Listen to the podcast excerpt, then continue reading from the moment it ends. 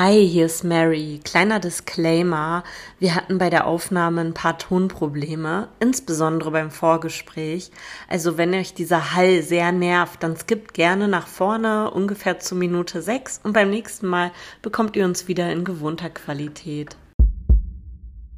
Mary, ich habe letzte Woche was gelesen und ich fand das total spannend. Ich will dir mal was darüber erzählen.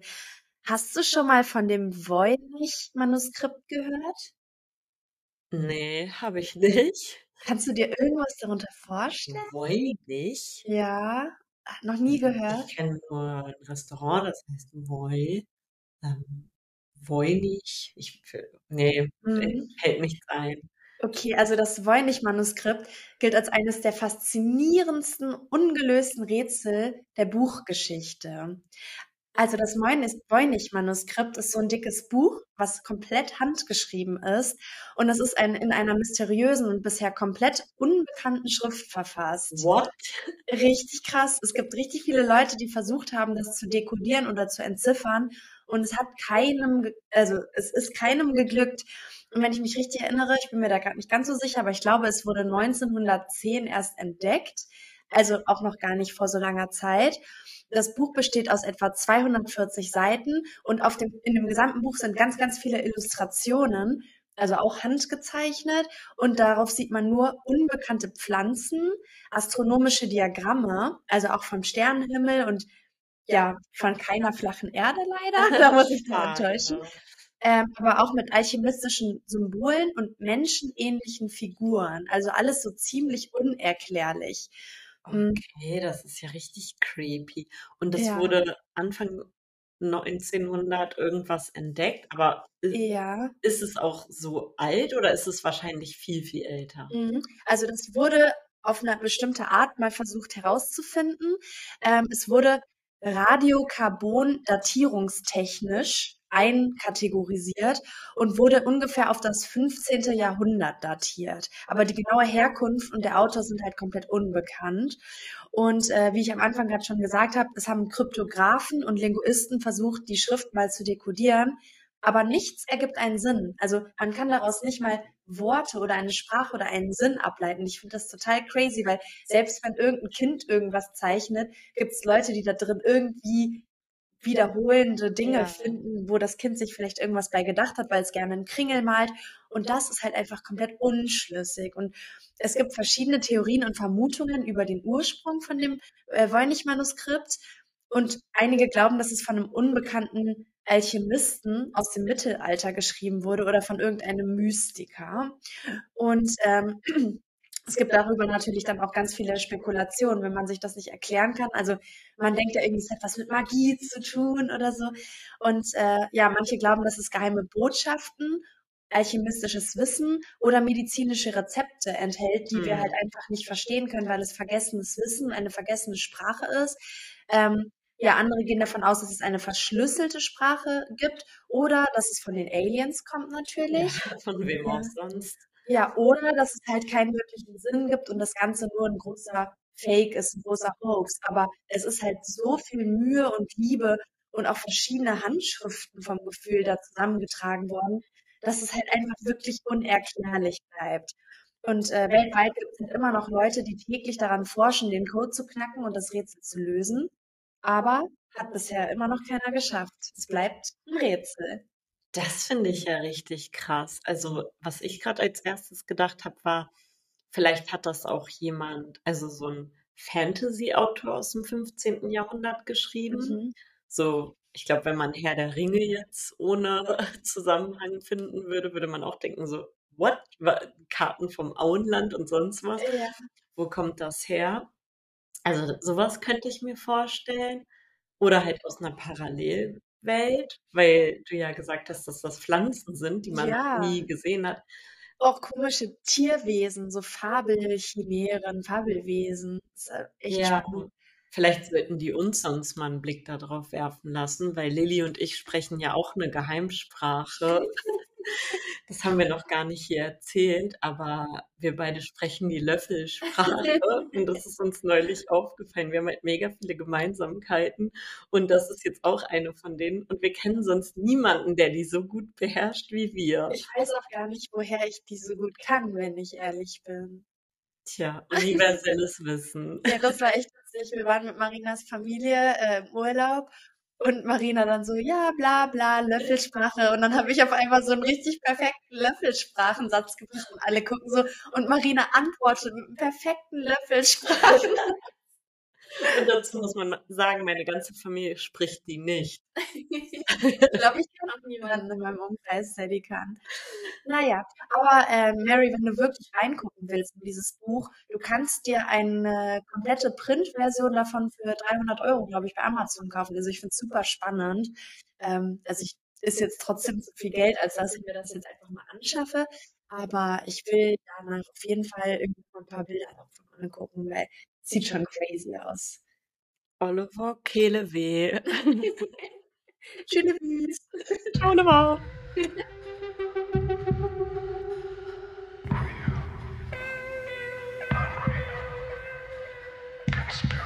Mystery. Full of physics.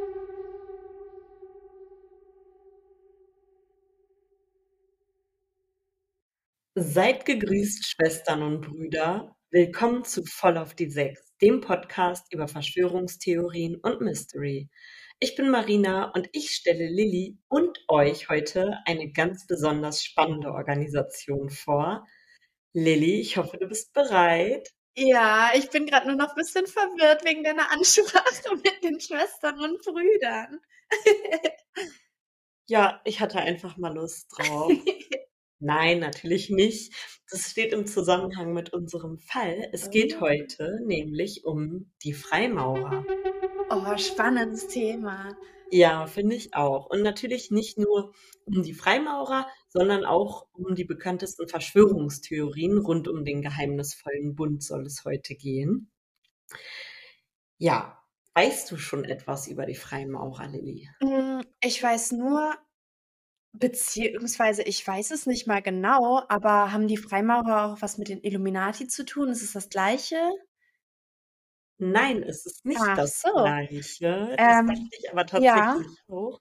Und ich wusste bis zu meiner Recherche noch gar nichts über die Freimaurer, wirklich gar nicht. Okay, also eine Sache weiß ich noch, also da weiß ich jetzt aber nicht genau, ob man es den Freimaurern oder den Illuminati zuspricht, aber es gibt ja so ähm, diese Pyramide, wo der oberste Teil schwebt, wo ein Auge drin ist und dann sagt man ja, glaube ich, immer Illuminati oder Freimaurer, ich weiß es halt gerade nicht so genau und dieses Zeichen gibt es wohl auch auf einem US One-Dollar-Schein wo die Leute dann auch irgendwie sagen, dass das was damit zu tun hat. Und es ist wohl irgendwie ein Geheimbund.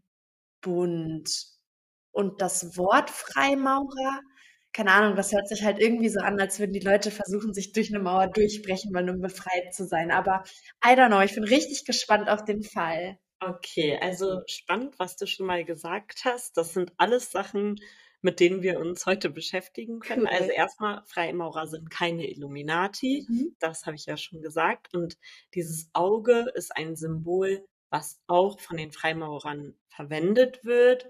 Und ich habe auch das mit der ein, also mit der Dollarnote gesehen. Allerdings wird da das Auge eher so als christliches Symbol gesehen und Mhm. hat nichts mit den Freimaurern zu tun. Aber ja, fangen wir erstmal an. Wie gesagt, bisher wusste ich gar nichts darüber, bis ich bei meinem Lieblings-Telegram-Account auf etwas gestoßen bin, was ich dir später auch noch zeigen möchte. War das zufällig der Telegram-Account von, keine Werbung in diesem Sinne, von Geistheiler Sananda? Official, Ah, yes. Official. Ähm, genau, er hat etwas darüber geschrieben und dann dachte ich so, hm, ja, ich habe gar keine Ahnung und wollte, ja, mich einfach mal damit beschäftigen. Und bevor wir aber zu den Verschwörungstheorien kommen, würde ich gern einmal so einen Abriss machen, was sind denn die Freimaurer überhaupt? Also die Freimaurerei versteht sich als eine ethische und moralische Bruderschaft, in der die Mitglieder sich dazu verpflichten, bestimmte ethische Grundsätze zu leben. Toleranz, Brüderlichkeit und Humanität stehen dabei im Mittelpunkt. Das hört sich doch erstmal voll sympathisch an. Ja, finde ich auch. Die Freimaurer streben danach, diese Werte nicht nur innerhalb der Logen, sondern auch in ihrem täglichen Leben zu verwirklichen. Die Freimaurerei hat ihre Wurzeln im 17. und 18. Jahrhundert in Europa, insbesondere Großbritannien. Sie wurde von den Steinmetzbruderschaften und anderen mittelalterlichen Handwerkszünften beeinflusst.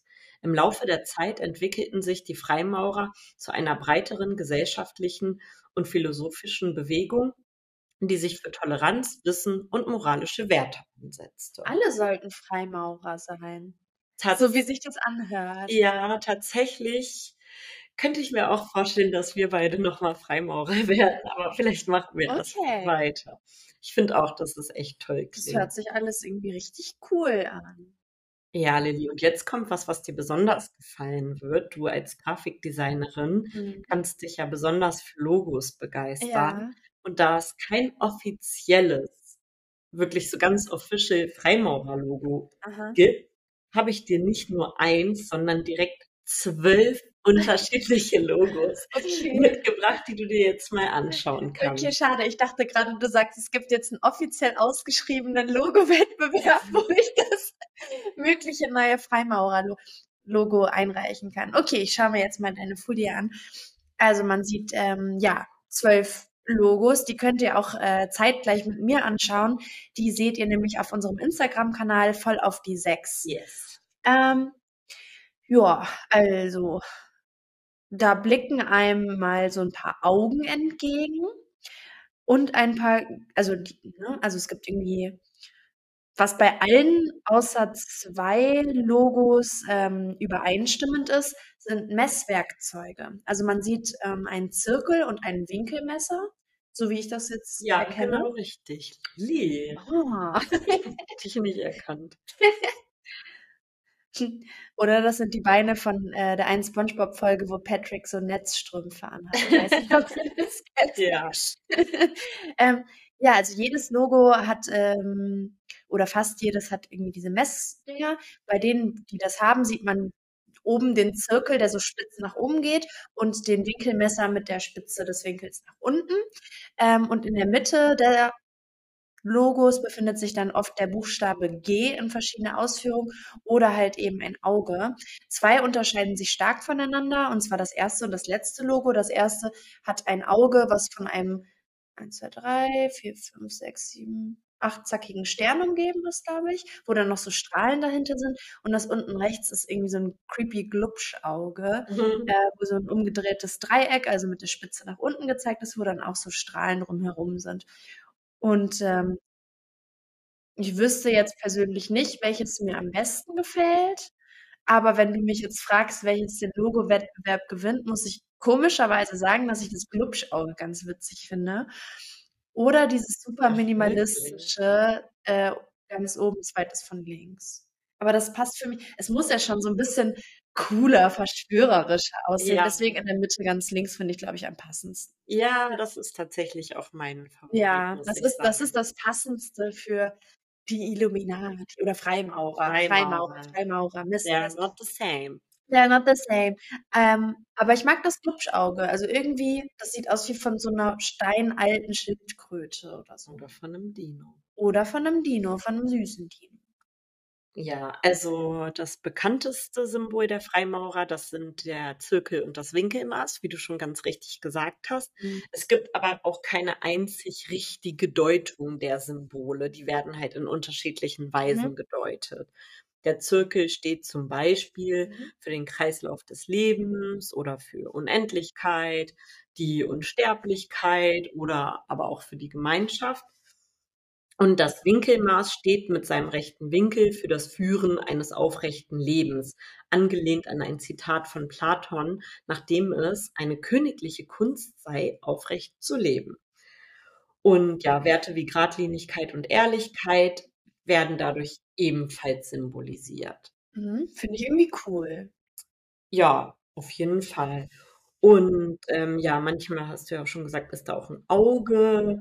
Das wird halt nicht nur von den Freimaurern verwendet und wie du schon gesagt hast, ist es vor allen Dingen von dem Dollarschein bekannt und wird fälschlicherweise mit den Illuminaten in Verbindung Mhm. gebracht. Für die Freimaurer fordert das Symbol in erster Linie zur Weisheit auf und steht für die Wahrheit und das Gewissen. Jetzt bin ich richtig gespannt, wofür das G steht. Ja, das habe ich natürlich auch rausgesucht, weil ich wusste, dass du mich das fragst. Ja. Ähm, ja, das steht traditionell für Geometrie oder manche sagen auch für Gott. Also gibt es halt auch wieder unterschiedliche Mhm. Interpretationen, was das bedeutet. Also für Gott finde ich irgendwie lame, wenn das so steht. Ja, stimmt, hätte man auch irgendwie cooler machen können. Ja. Ne? Naja. Ähm, ja, genau. Also hier haben wir einmal das Logo und dann würde ich gerne noch mal ein bisschen tiefer auf die Geschichte eingehen, wo wir auch herausfinden würden, woher denn der Name kommt. Also ein Freimaurer, auch bekannt als Freemason aus dem Englischen, war ursprünglich. Sorry. Freemason, war ursprünglich ein Steinmetz, der auf den Baustellen der mittelalterlichen Kathedralen arbeitete. Diese Handwerker, die waren wahre Experten auf ihrem Gebiet und besaßen ein spezielles Wissen. Man könnte sogar von Geheimwissen sprechen, denn zu jeder, jener Zeit gab es noch keine Möglichkeit, Architektur zu studieren. Das Wissen darüber, wie man ein Haus oder eine riesige Kirche errichtet, musste über viele Jahre erlernt werden. Die talentierten Baumeister erlangten ihr Können durch eigenes Handeln und indem sie ihren Meistern zusahen und zuhörten. Dieses Wissen blieb innerhalb der Gruppe, denn damit konnte man dann ja gutes Geld verdienen. Ist ja klar, dass man dann nicht sagt, ja, Mhm. geben wir jetzt an jeden weiter. Und die Ist ja kein Network-Marketing-Event. aber die wollen auch Geld verdienen. Mhm. Die Bauhütten, die im Englischen als Lodges bezeichnet werden, boten der Gruppe eine gewisse Sicherheit und Zusammenhalt. Und daraus entwickelten sich dann die Logen. Die ersten Logen entstanden wahrscheinlich aus englischen und schottischen Vereinigungen von Bauarbeitern im 17. Jahrhundert. Die begannen auch Nichthandwerker dann aufzunehmen.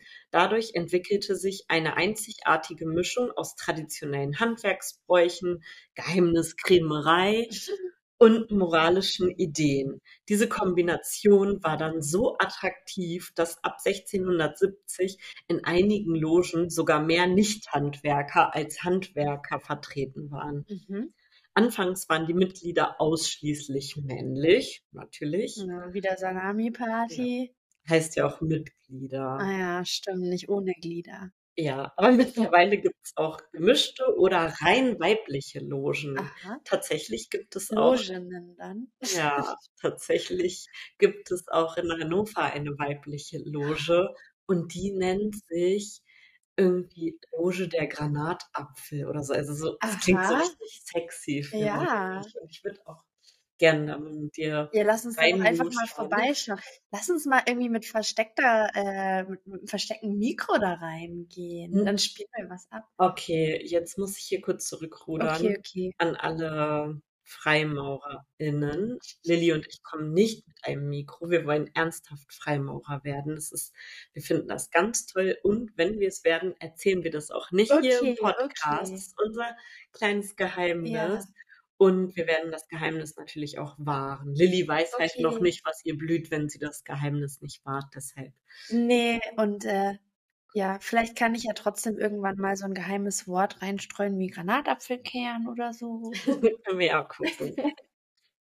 Ja, genau. Also mittlerweile gibt es auch FreimaurerInnen. Mhm. Oder jetzt sagt man ja auch nicht mehr innen oder so, sondern man sagt Freimauernde. Freimaurende. Ah ja. Oder ja, doch Freimauernde gibt es viel Ja. jetzt mittlerweile.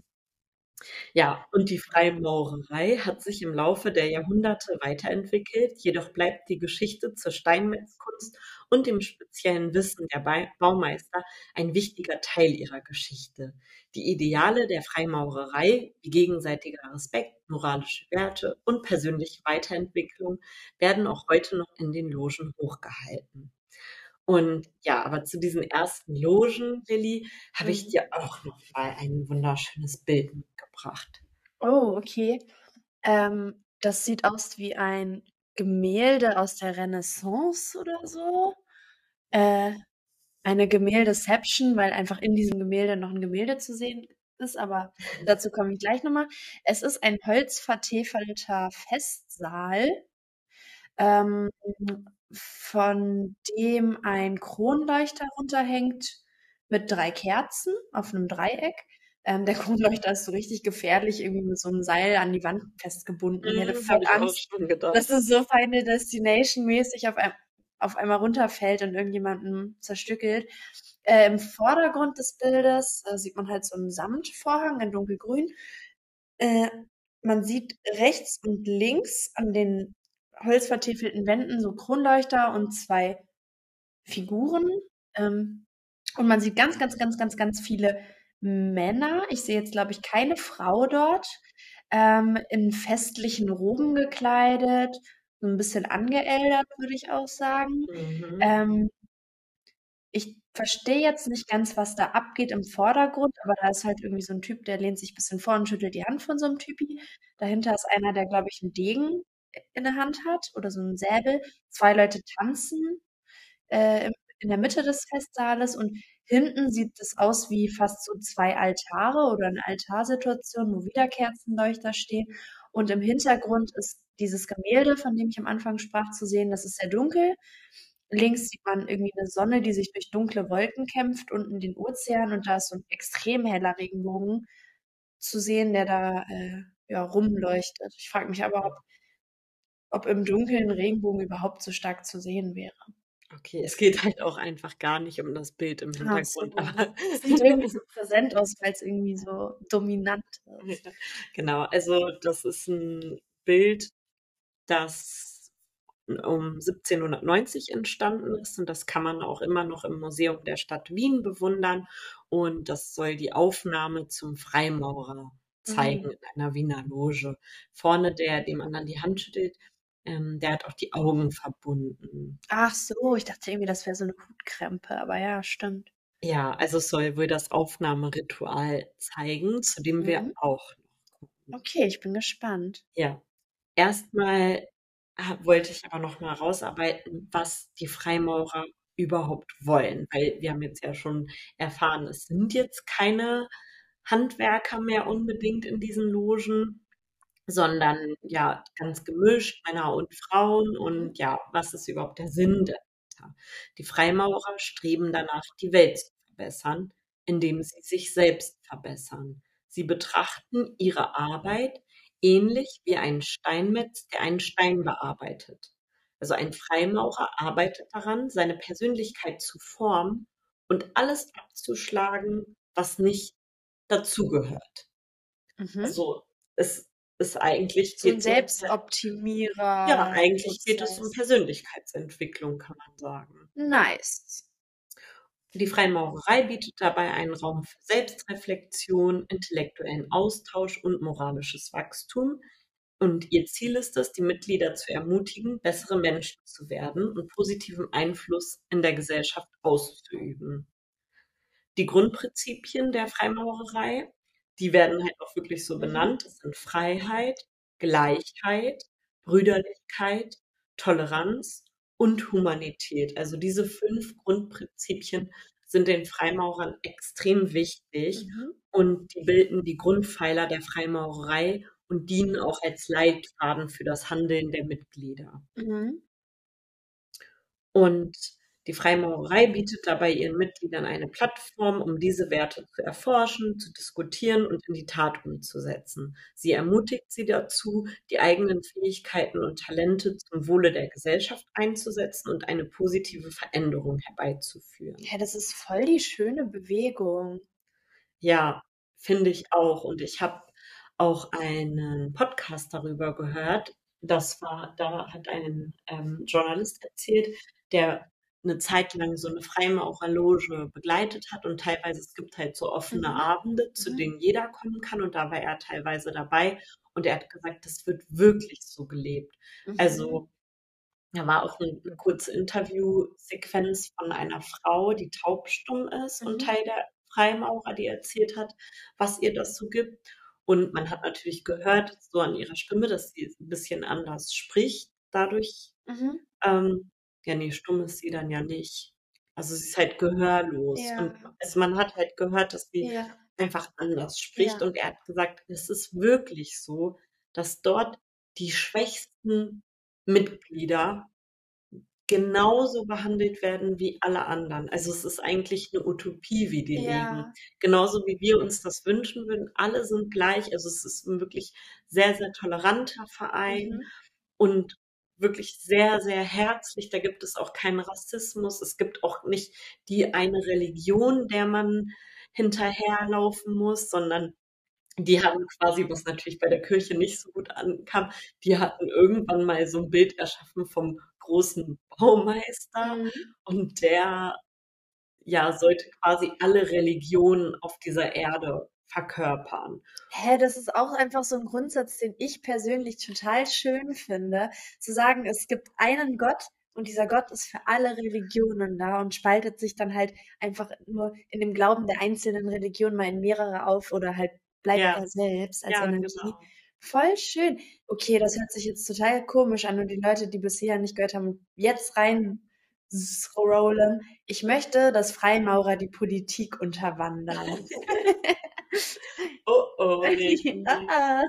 Ja, äh, und eine Sache wollte ich auch noch erzählen, was dieser Journalist erzählt hat, was mich total gerührt hat, um das Mhm. nochmal zu unterstreichen. Er hat erzählt, dass ein Mitglied da einen Vortrag gehalten hat. Das ist ganz normal, dass die teilweise Vorträge halten, um auch aufzusteigen in der Loge. Mhm. Und der hatte irgendwie kurz zuvor einen Schlaganfall und hat dann angefangen, seinen, seinen Vortrag zu halten und kam irgendwann ins Stottern und wusste plötzlich nicht mehr weiter und hatte Wortfindungsstörung. Mhm. Und der Journalist war dabei und ihm war das total unangenehm. Und er dachte sich so, oh mein Gott, was für ein schrecklicher Moment, Mhm. jetzt wie peinlich. Mhm. Aber niemand von den Personen, die da waren, fand es irgendwie unangenehm. Oh. Und einer ist dann irgendwann aufgestanden, hat dem Mann wirklich ganz liebevoll so eine Hand auf die Schulter gelegt, hat das Skript genommen und hat den Vortrag zu Ende geführt. Oh. Und es wurde gar nicht irgendwie thematisiert, dass jetzt irgendwas Falsches oder so passiert ist, sondern Ja. ja, wie gesagt, es ist halt wie so eine Utopie, dass man da so auf so eine Art und Weise zusammenleben Oh, das kann. ist total cool. Mary, du willst mich bestimmt einfach nur da reinluchsen. Hm, das sagst du jetzt. Mein nächstes Bild könntest du dir dazu ja mal anschauen. Okay. Ähm, ja, man sieht eine Versammlung. Ähm, auf dem Boden ist ein Plakat ausgerollt oder ist es eine Bodengrafik? Ich weiß so nicht mehr. unterschiedliche Gegenstände, die da ausgelegt Ach wurden. so, okay, okay. Ja, ähm, man sieht, ich äh, erzähle erstmal rechts, was mir halt direkt ins Auge springt. Das ist so ein Typ, der sieht ein bisschen aus wie bei Fluch der Karibik, so ein Kapitän. Da sitzt halt einer in Mhm. so einem schon edleren Anzug und so Kniestrümpfen und mit so einem extrem imposanten schwarzen Lackhut, der so groß ist und das aussieht wie so ein Kapitän, also ne, so wie diese Piratenhüte. Und ich glaube, er hat ein Podcast-Mikrofon in der Hand. Nee, es könnte ein Hammer Ja, sein genau. so.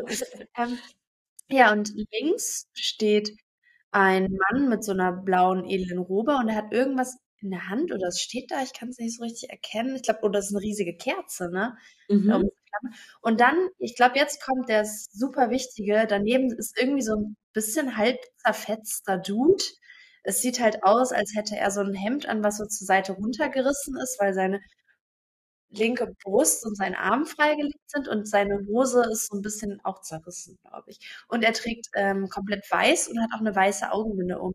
Und jetzt auch noch mal was, was mir auch auffällt. Da steht halt so eine Gruppe Leute drumherum und die sind alle sehr fein angezogen, würde ich sagen. Und die haben alle so eine weiße Schürze um, um den Bauch so. Das hängt so ein bisschen runter. Und sieht aber fast aus wie ein Beutel, weil irgendwie ist da noch mal so ein Strich. Es sieht aus, als könnte man da was reintun. Kängurubeutel, so. Mhm. Ja, das, was wir hier sehen, ist ein Kupferstich aus dem Jahre 1745 in Frankreich. Mhm. Und das ist die Initi Initiation eines Suchenden. So heißt dann dieses Ritual, oder? Genau.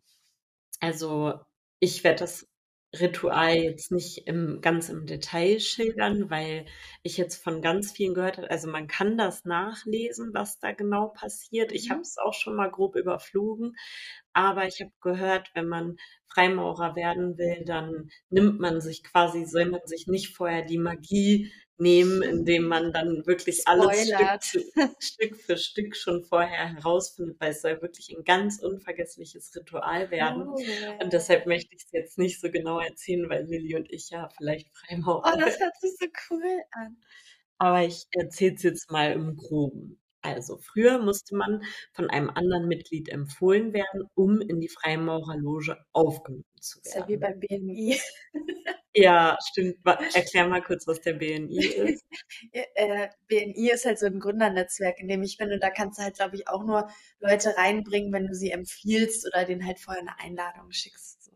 Ja, so drauf ähnlich. Ich habe aber auch an den BNI ein bisschen gedacht. Ich nix gegen den BNI, aber ich glaube, die Freimaurer sind noch ein bisschen cooler. Ja, und das war früher so. Heutzutage ist ein positiver Ruf notwendig und die Volljährigkeit. Das sind grundlegende Voraussetzungen. Mhm. Also haben wir schon mal beides, würde ich Ja, sagen. war das am Anfang dann auch eine Voraussetzung, dass man Mann, ein Mann ist? Ja, klar. Das war Ja, dann, ja, war ja damals irgendwie auch normal, dass diese ja, ganzen genau. Bünde irgendwie nur männlich Ja, waren. Ne? Ja. genau. Diejenigen, die sich um eine Aufnahme bemühen, werden dann auch als Suchende bezeichnet. Ein Suchender sollte sich mit den Werten der Freimaurerei identifizieren und ein Interesse daran haben, an sich selbst zu arbeiten und sich aktiv zu beteiligen. Um dem Suchenden die Möglichkeit zu geben, das erstmal herauszufinden, werden regelmäßig Gästeabende veranstaltet, die der Suchende mindestens ein halbes Jahr lang besuchen sollte. Also da ist jetzt nicht so mit äh, hier los schnell rein, sondern man soll sich dann auch schon sicher sein. Ich finde, das spricht ja aber auch für die Freimaurer. Das ist jetzt Total. nicht Dass sie nicht sagen, Scientology dich. oder so, Äh, gibt uns jetzt hier dein ganzes Gehalt und ja. du kannst dabei sein, sondern du sollst erstmal in Ruhe gucken, ob das überhaupt was für dich ist. Ja, und wenn du dann immer noch Teil werden möchtest, dann wirst du von einem Aufnahmeausschuss zu deinen Wünschen, Freimaurer zu werden, befragt.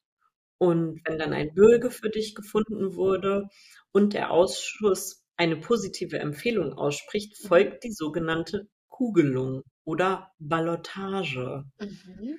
Bei der Ballotage stimmen die Brüder geheim über die Aufnahme des Suchenden ab, indem sie weiße und schwarze Kugeln verwenden.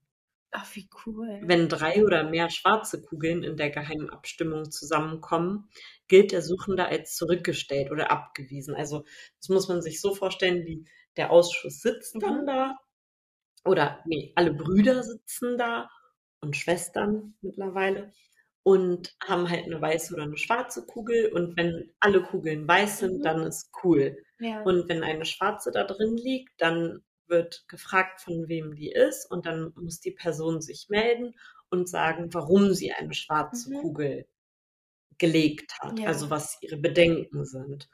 Und wenn, ja, und wenn die Bedenken dann aber ausgeräumt werden können, dann Mhm. werden, wird die Kugel quasi als weiße angenommen. Aber wie gesagt, wenn ab einer bestimmten Anzahl, ähm, ja, drei oder mehr, dann kann, dann sagen die, du bist noch nicht bereit. Das heißt dann nicht, dass du nie, nie, niemals Mhm. aufgenommen werden kannst, aber erstmal chillen. Ja, finde ich aber gut, weil wenn man in der Gruppe das Gefühl hat, dass die Person den Vibe nicht hat oder halt auch irgendwie eine unangenehme Charaktereigenschaft hat von und man bei der Person irgendwie das Gefühl hat, dass sie diese Werte gar nicht für sich annimmt. Es gibt's ja manchmal, dass Leute sagen, Mhm. klar, bin ich auch so, aber manchmal hat man da ja so ein Bauchgefühl. Das finde ich voll gut, dass die Person dann nicht sofort aufgenommen Ja, finde ich auch gut, auch mit dem halben Jahr, dann merkt man halt auch, ob jemand ein Blender ist. Ja, total. Und das eigentliche Aufnahmeritual findet dann während der sogenannten Tempelarbeit statt. Diese Tempelarbeit ist ein, nee, nicht die Tempelarbeit, sondern dieses Ritual ist ein komplette, eine komplexe Zeremonie, die bis zu drei Stunden dauern kann. Und ja, die nennt sich Lichtgebung und wurde im Laufe des 19. Jahrhunderts entwickelt. Dabei vers spielen verschiedene Gegenstände eine wichtige Rolle. Haben wir jetzt ja auch schon auf dem Bild gesehen, die unterschiedlichen Gegenstände. Dabei, das ist ja noch ein älteres Bild, da sind jetzt noch gar nicht alle Gegenstände drauf. Aber was ich ganz interessant fand, war, also eine brennende Kerze ist auf jeden Mhm. Fall dabei, ein Totenschädel und eine Sanduhr. Also das ist auf jeden Mhm. Fall Teil des Rituals. Ein echter Totenschädel. Das konnte ich nicht herausfinden. Ich, ich könnte mir vorstellen, dass es früher mal so war, aber ich glaube, mittlerweile ist es nicht mehr, Mhm. also ist ja auch schwierig, einen echten zu bekommen. geht. Okay. Aber ähm, was, was, was, ver, was verkörpert dieser Totenschädel? Weiß man, was die Symbolik dahinter ist? Ja, der steht bei den Freimaurern nicht als Zeichen für den Tod, Mhm. sondern der soll eher an die knappe Zeit auf Erden erinnern Mhm. und dass man diese sinnvoll nutzen Ja, soll. das ist auch cool. Mann, die haben mich jetzt schon voll in der Tasche, in ihrem Bauchbeutel. Ja, ist halt Ja. wirklich so. Ja, aber jetzt kommt noch eine Sache, die jetzt ein bisschen creepy ist. Okay. Am Ende des Rituals schwören die neuen Mitglieder, die Geheimnisse der Freimaurerei zu wahren und niemals zu enthüllen. Es wird ihnen symbolisch gedroht, dass ihnen der Hals abgeschnitten, die Zunge aus dem Mund und das Herz aus der Brust gerissen wird, What? Und falls locker, sie dieses Ah. Versprechen brechen sollten. ja.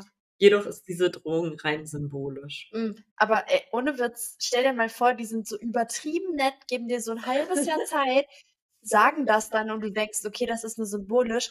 Und auf einmal verraten die dir richtig schlimme Sachen und du bereust es total, denen bis dahin vertraut zu haben.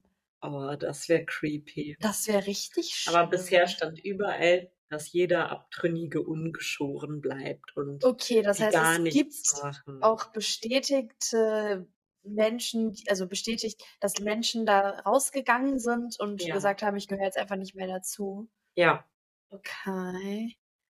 aber das ist halt Teil des Rituals. Also die, ja, das ist ja das Spannende auch an denen. So diese Ja. Geheimniskrämerei und diese Ja. Rituale. Es gibt auch so Schwerter, die aussehen wie so, wie so Stra Sonnenstrahlen und die werden dir von den anderen Mitgliedern aufs Herz gerichtet dann zum Ende Aha. und so. Und das ist halt, geht aber eher so um diese Symbolik Okay. und nicht darum, dass jetzt wirklich jemand das Herz rausreißt. Aber was ist dahinter denn die richtige Verschwörung? Also wer ist denn da gegen wen, wenn es die jetzt wirklich gibt?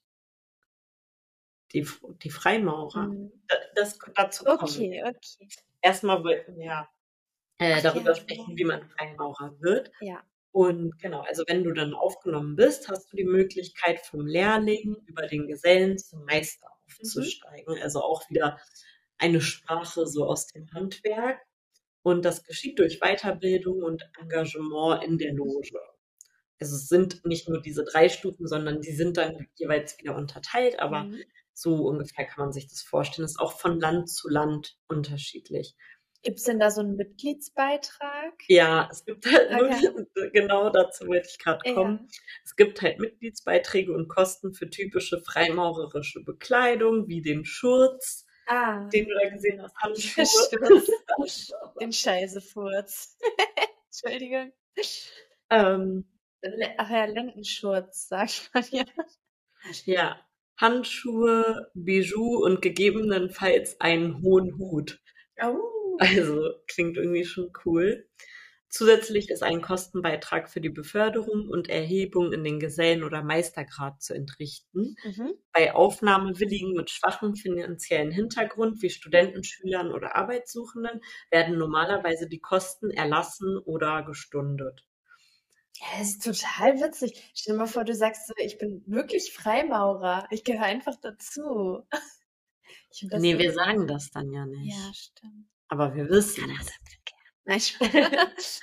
Ja, aber ich finde irgendwie, das zeigt halt auch wieder, die wollen sich jetzt dann nicht irgendwie krass bereichern oder Ja. so, sondern die wollen einfach, eine coole Community mit schönen Ja. Werten haben. ja. Mhm. Und äh, nochmal als allerletztes, Austritte aus der Freimaurerloge sind üblich und werden dann Mhm. als ehrenvolle Deckung bezeichnet. Schön. Also dem wird nicht das Herz aus dem Leibe gerissen oder die Zunge rausge. Nö. Okay. Also teilweise wechseln die wohl auch unter den Logen, dass sie sagen, Mhm. ach, ich habe jetzt Bock irgendwie auf eine andere oder ich bin jetzt umgezogen, wie beim Ah. BNI. Ja. Ja auch. Da gibt's ja auch unterschiedliche Logen sozusagen. Voll. Das ist voll Und- lustig. Das sind ganz viele ähnliche Sachen, auch mit so einem äh, Ausschusskomitee, wo die Leute erstmal beobachtet und geprüft werden. Mhm. Und äh, Ja, nur die Freimaurer, ich glaube, das Spannende an denen ist, dass es halt schon so eine alte, so ein alter Bund ist und ja, dass die halt diese Geheimnisse so haben und ja, das ja auch so ein bisschen wollen, ne, dass Mhm. es sich halt irgendwie besonders anfühlt. Aber ich finde auch, dass irgendwie ja eigentlich sich jetzt nicht so sehr von anderen Organisationen unterscheidet. Mhm. Was ich hier aber auch nochmal schön finde, ich gucke jetzt gerade nochmal auf das Bild, die gucken alle jetzt nicht irgendwie besonders nervig oder komisch oder extrem hype, die gucken alle so lieb und ruhig und in sich ruhend und auch so ein Mhm. bisschen demütig. Ja. Ich finde das cool. Ja, ich finde es auch mega.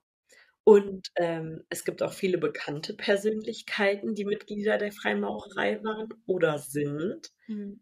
Einige bekannte Persönlichkeiten waren zum Beispiel George Washington, Mhm. der erste Präsident der Vereinigten Staaten, Benjamin Franklin, Wolfgang Amadeus Mozart, der komponierte sogar Musik musikalische Werke mit Krass. freimaurerischem Bezug. Krass, okay.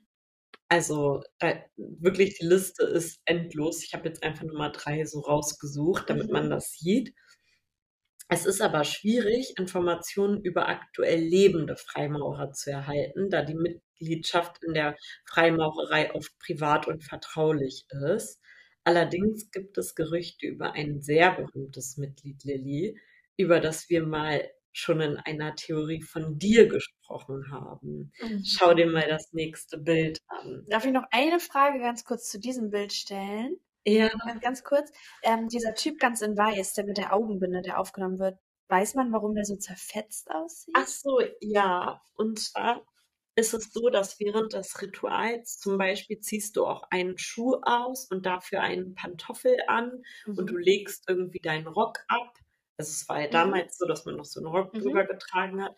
Also einen Rock legst du quasi ab, um deinen irdischen Besitz Mhm. quasi abzulegen Mhm. und du nimmst diesen Schuh, ähm, diesen Pantoffel, der so zerfetzt ist, um deine Unvollkommenheit zu Ah, symbolisieren. mhm. Also es ist, was genau jetzt mit ihm passiert, das weiß ich nicht, aber es Ja. geht wohl auch viel darum, so dieses ganze Irdische Ja. und so abzulegen. Und auch zu zeigen, dass man Ja. nicht unfehlbar ist, dass man halt einfach auch nur genau. Ist. Okay, cool. So, jetzt bin ich mal richtig gespannt aufs nächste Bild.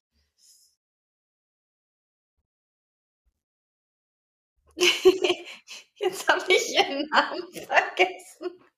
Nicht Jennifer Mariah Carey. Ich hatte Blackout. Den Ex-Mensch Beyoncé. Ah, ich stand gerade einfach total auf dem Schlauch.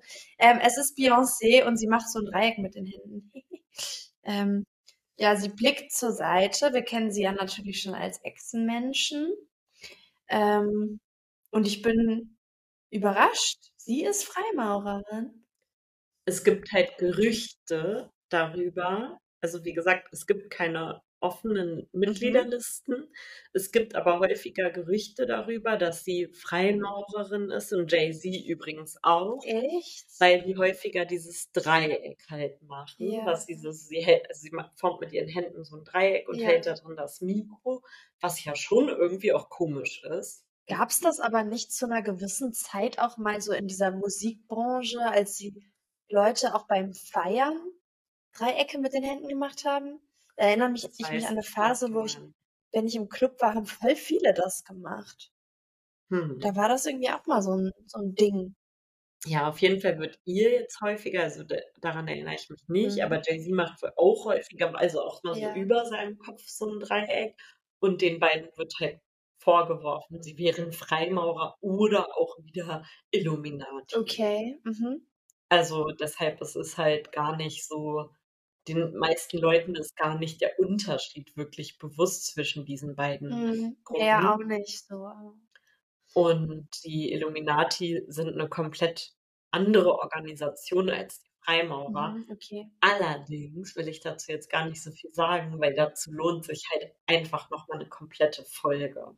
Oh, cool. Zu Also, den Illuminati. Ja, ja, die sind super spannend. Und Cool. die haben ja tatsächlich so ein bisschen was auf dem Kerbholz gehabt. Oh, Also da okay. können wir nochmal drüber sprechen. Ja, aber zu diesem Dreieck, es gibt ja auch noch das Dreieck, was unsere liebe Angie immer gemacht Ja, hat. Das Also die umgedreht Merkel, die. Merkel-Raute oder das Merkel-Dreieck, das, da wurde auch schon gesagt, das ist quasi so ein Freimaurergruß. Die Leute, die glauben auch echt alle.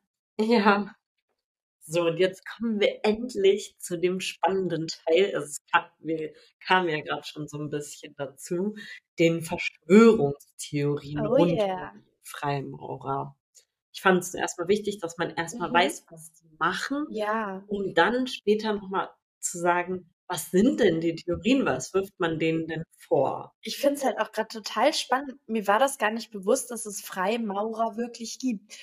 Also, ich meine, es ist interessant, wir haben einen Podcast über Verschwörungstheorien, aber so richtig doll kenne ich die gar nicht. Deswegen finde ich es auch richtig cool, diese Dinge einfach zu erfahren und dann irgendwie so richtig mitzufiebern. Und die Geschichte dahinter, die, die kannte ich null.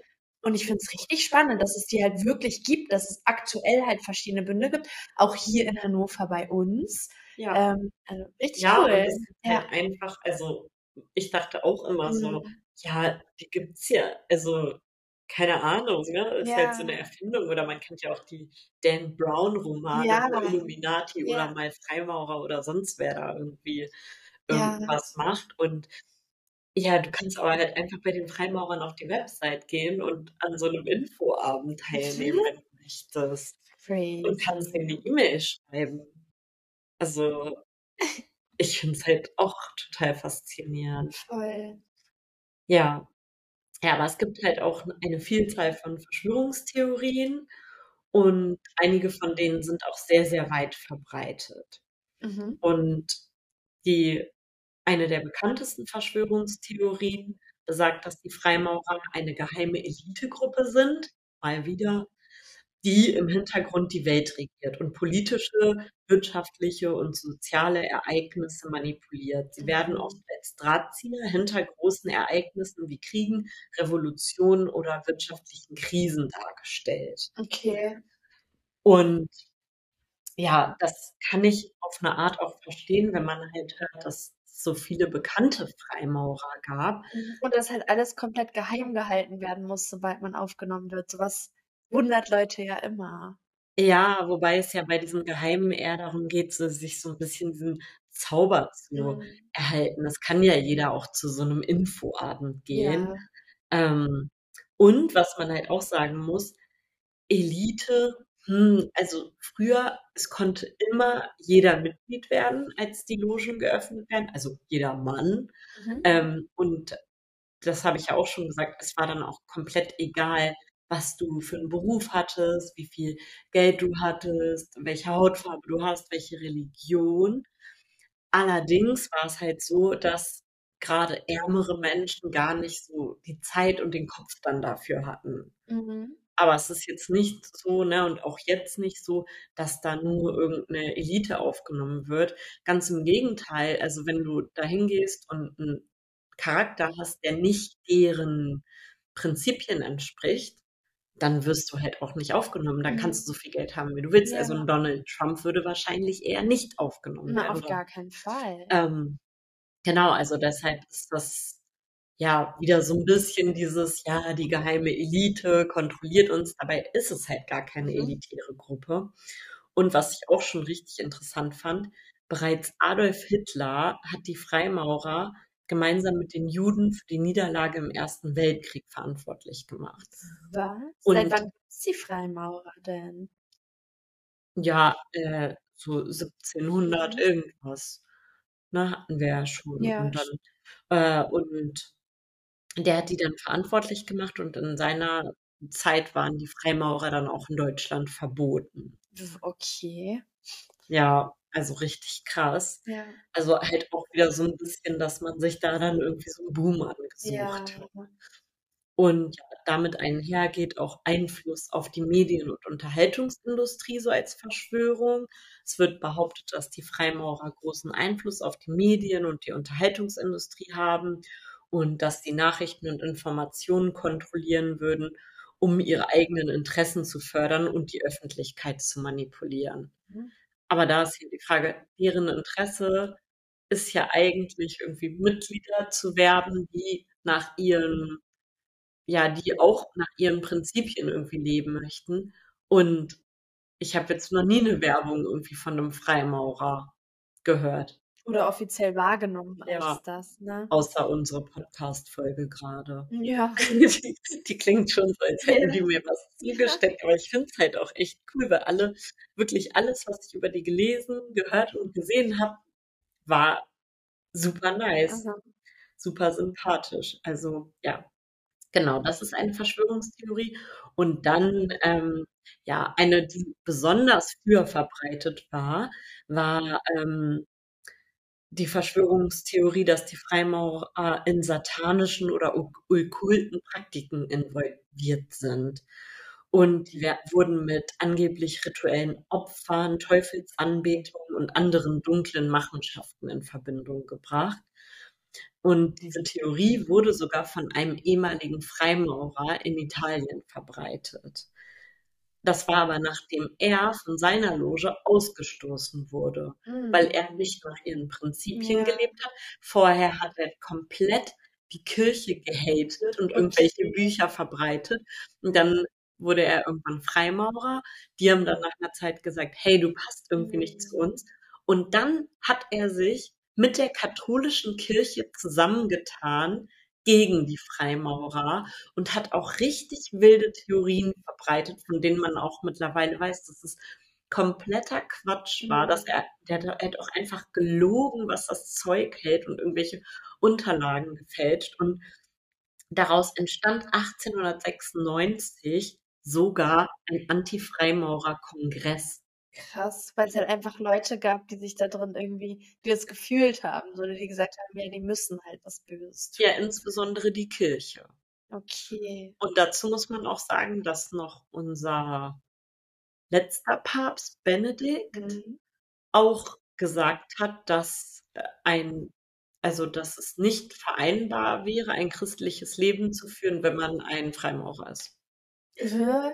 Aber das sind doch Werte, die die Kirche auch total hochhält, die die Freimaurer leben. Naja, aber halt nicht dieses, dass ähm, jeder seinen Gott anbeten soll. Da ist die Kirche ja schon so. irgendwie anderer Meinung. Mhm. Also, Ja, und gerade die katholische Kirche, die ähm, ja, hat meiner Meinung nach eh nicht so die besten Ansätze. Also, ich will jetzt nicht so drauf eingehen. Und ja, das ist halt ein Vorwurf, den es so gibt von den Freimaurern. Und äh, geheime Zeichen und Symbole. Ähm, ja, da, das ist so ein Vorwurf, dass die in Ritualen verwendet werden. Und es wird oft als Beweis für ihre geheime Natur und ihre vermeintlichen verborgenen Absichten angeführt. Verschwörungstheoretiker Theoretiker deuten diese Symbole als Hinweise auf eine versteckte Agenda von den Mhm. Freimaurern. Ja, und ja klar kann ich das so ein bisschen verstehen mit diesem, ne, dieses Aufnahmeritual, was so geheimnisvoll ist und, die, und dieses Logo und so, dass man darin Ja. was sieht, aber es macht ja auch den Spaß irgendwie Die auch. machen es ja auch mit Absicht so ein bisschen mystisch, glaube ich zumindest. Also ich finde Ja, halt, dass Kultur und Rituale äh, und Aufnahmeprozeduren, wenn man das alles so, ich meine, das macht man ja, macht man ja einfach auch für den Grund, damit es sich besonders ja, anfühlt. ja, vor allen Dingen sich einen Orgoniten in den Garten stellen und dann sagen, die Freimaurer verwenden irgendwelche komischen Symbole. Ja.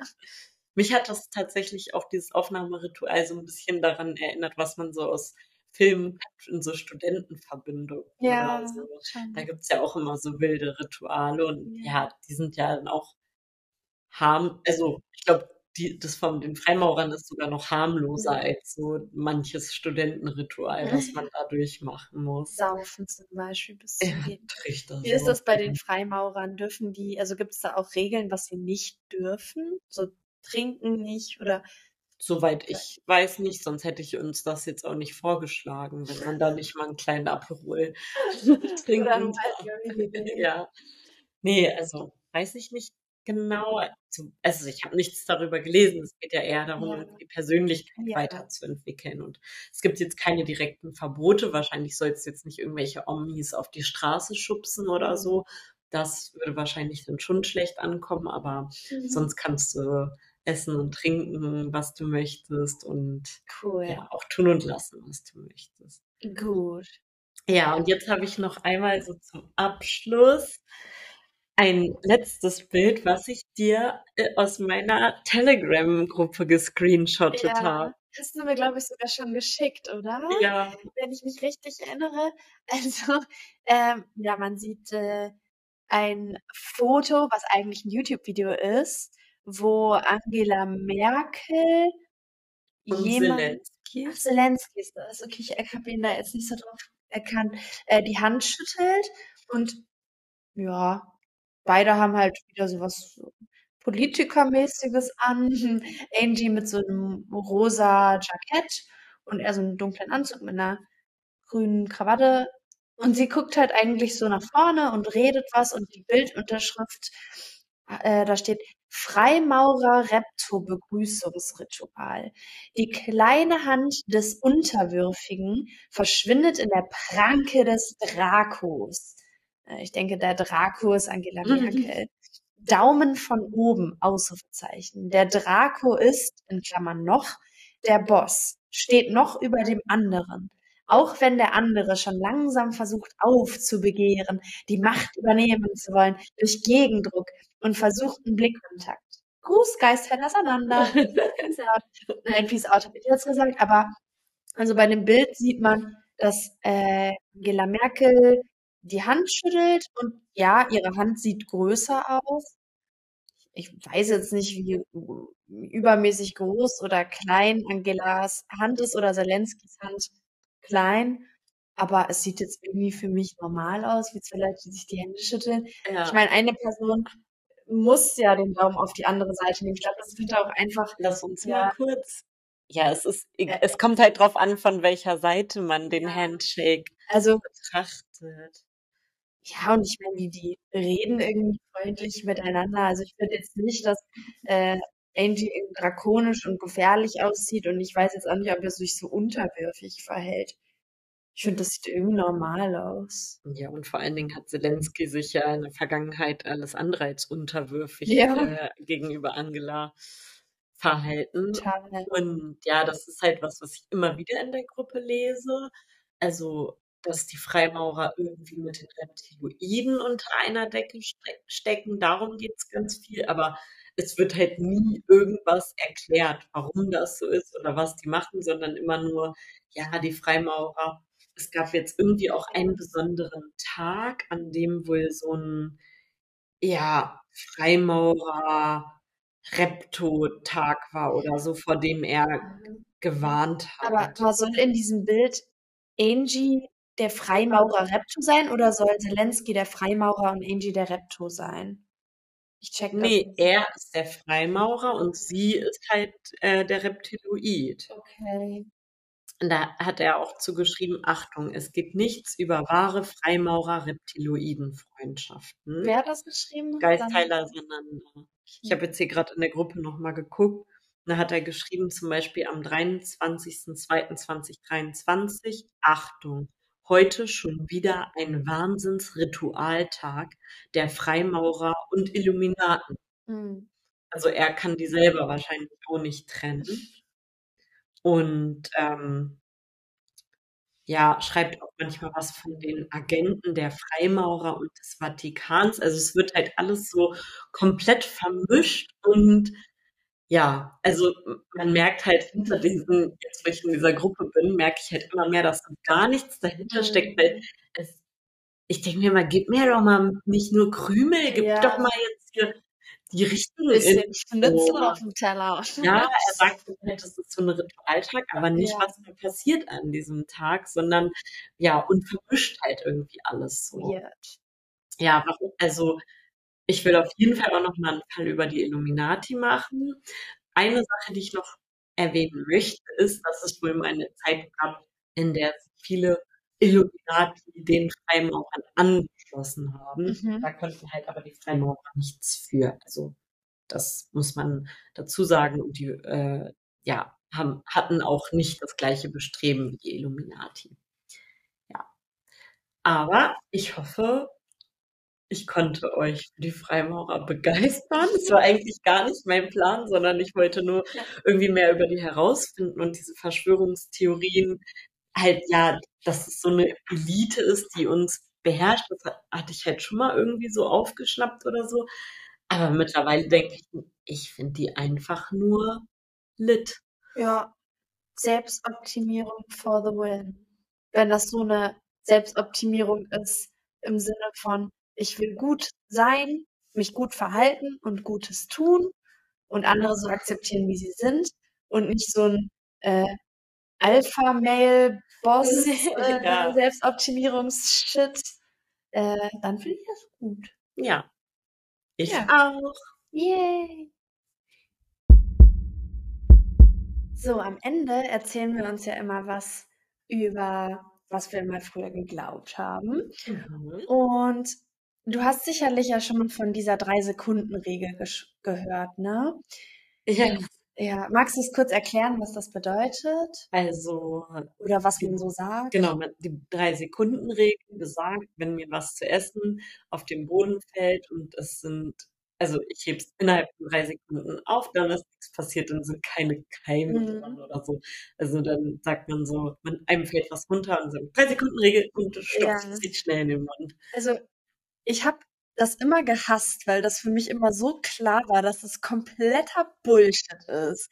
Wie ist das bei dir? Glaubst du da dran oder nicht? Oder? Also was weiß ich, nee, ich mache es eher davon abhängig, was, wo das jetzt passiert. Ob mir jetzt In hier in meiner, in meiner Küche irgendwie was Mhm. runterfällt oder ähm, ja, keine Ahnung, an der U-Bahn-Haltestelle, da ist drei Sekunden Regel dann für mich auch irrelevant. Ja, oder so ins öffentliche Klo. Ja. Drei Sekunden Regel Ja. in so einem Kackhaufen. Ja, und so wie du es gesagt hast, es hat mich halt, also ob mir das als Kind gesagt wurde oder als erwachsener Mensch, ich dachte mir einfach immer nur so, genau wie du, ne, wenn es irgendwie, wenn da total viele Fussel dran sind, dann ist es halt einfach eklig. Aber Ja. man muss halt irgendwie so auf dieser Mikroebene schauen und sich mal angucken, wie das mit Bakterien wirklich ist. Und ich habe halt irgendwie vor ein paar Tagen darüber nachgedacht, weil irgendjemand das in der Bahn oder so gesagt hat, Mhm. drei Sekunden Regel, da ist halt auch, irgendwie was auf den Boden gefallen, ne? Äh, das waren Kinder, die haben es dann halt Okay. trotzdem gegessen, aber Mhm. wird denen jetzt auch nicht geschadet haben. Aber ich habe irgendwie gedacht, ich möchte das nochmal rausfinden, ob da nicht vielleicht doch irgendwas dahinter Ja. steckt. Und ja, es steckt sogar wirklich was dahinter. Das ist total witzig. Also es ist natürlich jetzt nicht so, wenn jetzt zum Beispiel Marmeladebrot auf den Boden fällt, dass die Bakterien oder Bazillen sich irgendwie denken, eins, zwei, und dann so lauern und dann so darauf springen und dann ist es auf einmal verseucht. Ähm, ist nicht so, aber ähm, es kommt voll drauf an, ob ein Lebensmittel eine höhere Feuchtigkeit hat als andere. Also wenn jetzt zum Beispiel so ein Marmeladenbrot mit der Marmeladenseite auf den Boden klatscht, dann hilft dieses Wasser oder zum Beispiel Fleisch, Wurst oder Gurke, Mhm. ne, also Lebensmittel mit hoher Feuchtigkeit, ähm, die bieten Bakterien eine höhere Chance, direkt so richtig da reinzuschwimmen.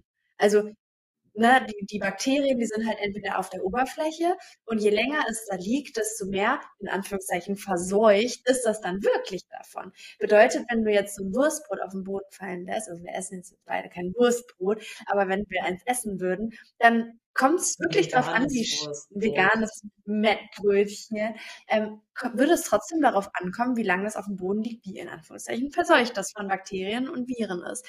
Nahrung mit trockener Oberfläche, also so ein, so ein, wie heißen die? nicht Pumpernickel, aber diese super krossen Brote. Knäckebrot. Knäckebrot zum Beispiel oder Zwieback Ach, wollte ich Zwieback. eigentlich sagen. Ähm, Wenn das runterfällt, dann haben die Bakterien und Viren voll das Problem damit, sich daran festzuhaften, weil das halt so urtrocken ist. Ähm, aber das ist halt voll interessant, dass halt neben der Beschaffenheit von Boden, da kommt immer dazu, und der Nahrung, ob sie feucht ist oder nicht, die Zeit halt wirklich eine Rolle spielt. Äh, erst vor kurzem wurde beim Experiment rausgefunden, dass drei Sekunden wirklich eine gute Größenordnung sind. Also es gab wirklich Versuche, ähm, je länger das Lebensmittel auf dem Boden liegt, desto mehr Bakterien werden darauf übertragen. Also auch bei trockenen Lebensmitteln. Ähm, wer also sein Essen ungefähr nach drei Sekunden nicht aufgehoben hat, soll es lieber bleiben lassen. Allerdings ist es natürlich auch nicht so schlimm, wenn da nichts Toxisches dabei ist. Also es kann eigentlich gesundheitlich einem nichts antun, wenn das mit ein paar Bakterien oder Fuseln oder so in Verbindung kommt. Ähm, genau, aber also jetzt das Beispiel hier, wenn ein Kind ein Gummibärchen auf den Spielzimmerteppich fallen lässt und das innerhalb von drei Sekunden isst, ist es weniger schlimm als eine Salami, die ein bisschen länger lag äh, auf einem gefliesten Küchenboden oder so, wo die ganzen Bakterien da Mhm. direkt reingehen. Und was Genau. meinst du, dieser Leckball, den ich da immer unter meinem Bett liegen hatte und gefunden habe? Weil der da so lange schon lag. Ja. Also so ein Leckball ist ja eigentlich im ersten Sinne trocken. Wenn du den aber schon benutzt Ja, hast, indem du, da, also der ist ja dann auch so porös und der löst sich auf, ab, da auch auf. Das heißt, dein Speichel ist durch die mehreren Schichten nach innen gegangen und der Speichel hat schon mal Bakterien mit reingebracht und dann lag er halt in so einer fusseligen Ecke unter deinem Bett und da waren auch richtig viele Bakterien, die sind da auch mit reingegangen. Das heißt, jedes Mal, wenn du da dran geleckt hast, kamen wieder neue Bakterien rein und die anderen, die du dann so aufgegessen hast, die waren dann in dir. Naja, mir hat's nicht geschadet. Mm, okay. Ja. Was ist dein Kinderglaube? Ja, mein Kinderglaube, da hat meine Freundin Jessie mich darum gebeten, den zu erzählen. Das Mhm. ist eher ein Teenie-Glaube. Und ich weiß nicht, ob du noch dabei warst. Wir haben letztes Jahr an meinem Geburtstag darüber geredet, dass es früher bei uns Mhm. in der Nähe, also da, wo ich aufgewachsen bin, gab es so einen Feldweg, also von Saarstedt nach Abergen. Und Mhm. sie wohnt halt in Abergen. Und Mhm. ich äh, war auf in Saarstedt und manchmal ist man halt nachts so diesen Feldweg irgendwie gegangen, weil es einfach der schnellste Weg war von Saarstedt nach Abergen oder umgekehrt. Und es gab halt eine Legende von der weißen Frau. Ah, doch, ich glaube, ich war sogar noch dabei. als ich das habe und Jessie voll Panik bekommen hat, weil Ja. sie ihn nicht kannte. Und die Legende Ich krieg jetzt schon wieder Gänsehaut. halt gesagt, dass wenn man da lang gegangen ist und also wenn du diesen Weg gehst Mhm. und die weiße Frau siehst, sollst du umdrehen. Mhm. Und dann gab es halt so unterschiedliche Auslegungen. Die erste, die ich gehört habe, war, die weiße Frau bringt dich halt um. Boah. Also Aber ist sie dann so in weiß gekleidet oder es ist einfach eine weiße Gestalt. Okay. Und die andere ist aber etwas netter und sagt, die weiße Frau warnt dich vor Gefahr, Ah. weil sie dort mal in einer Scheune verbrannt ist. Ja. Äh, ist sie jetzt quasi so ein guter Geist, der andere davor warnen will. Also wenn Mhm. jetzt zum Beispiel ein Serienmörder gerade rumläuft oder irgendein wildes Tier oder so, dann würde sie quasi da stehen und so winken und sagen, Mhm. nein, die hier nicht lang, hier ist es gefährlich. Ja. Oder aber sie steht da halt und denkt so, komm hierher, ich Töte dich. Naja, und das war halt früher sowas, was wir immer geglaubt haben. Und einmal bin ich auch nachts da lang gegangen in einer größeren Gruppe und dachte, ich sehe die weiße Frau, aber zum Glück war es nur so ein großer Stromkasten. Oh, krass, aber wie unheimlich, dass du es kurz geglaubt hast. Ja, und ich kann mir auch vorstellen, dass viele diesen Stromkasten fälschlicherweise für die weiße Frau gehalten haben. Ach so. Was aber voll interessant war, das war, dass sogar mein Vater diese Legende kannte. Der Krass, ist in ja. Abergen aufgewachsen Ja. und selbst der kannte halt die Geschichte. Uah. Richtig spooky. Ja, total. Und dann wollte ich noch kurz was erzählen, was meine Mama mir letzte Woche geschrieben hat. Ich habe ja in der letzten Folge von der Popo-Klatschmaschine Ich wollte auch noch mal nachfragen, ja. Und meine Mama hat mir geschrieben, dass schon ihre Eltern ihr mit der Popo-Klatschmaschine gedroht haben. Und das fand ich mega witzig, dass sie sich dann dachte, ach, das ist ja eine super Erziehungsmethode, das mache ich jetzt doch direkt mal weiter. Also, Ja. Wirst du das auch machen, falls du eines Tages mal ein Kind haben solltest? ja, wahrscheinlich schon, ne, wenn das so eine Familientradition. Familientradition ist. Und dann noch eine Richtigstellung zu dem Diana-Fall habe ich auch noch mitgebracht. Mhm. Dafür haben wir jetzt keinen Einspieler. Ich mache mal so dum dum Richtigstellung. Mhm.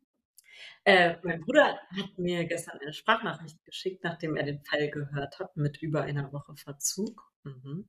Ähm, dass er damals nicht vorm Radio saß und das mit Diana gehört hat, sondern dass er natürlich jedes vernünftige Kind morgens um neun vom Fernseher saß, Ah, als wir bei okay. Oma geschlafen haben. Und da war unten, wurde das immer wieder so eingespielt. Das sagt André locker nur, weil er jetzt nicht uncool sein will. Er saß locker vor dem Radio. naja, er hat gesagt, da wurde immer so eine Banderole eingespielt und Ja. dann hat er sogar Oma und mich geweckt, um uns das zu sagen. Und daraufhin hat Oma gesagt, André, sowas sagt man. Nur noch mal als richtig. Ja. Ja, Kindheitserinnerungen verschwimmen halt auch irgendwie immer miteinander, ne? Ich kenne das auch. Ja, manchmal bin ich, also wenn ich sowas höre, bin ich mir dann vielleicht auch doch nicht mehr so sicher, ob Mhm. irgendwer durch den Fernseher mit mir gesprochen hat. Mhm. Aber naja.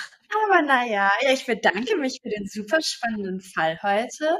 Lass direkt mal einen Termin machen bei den Freimaurern. Und damit würde ich sagen, keep it flat. Keep it flat.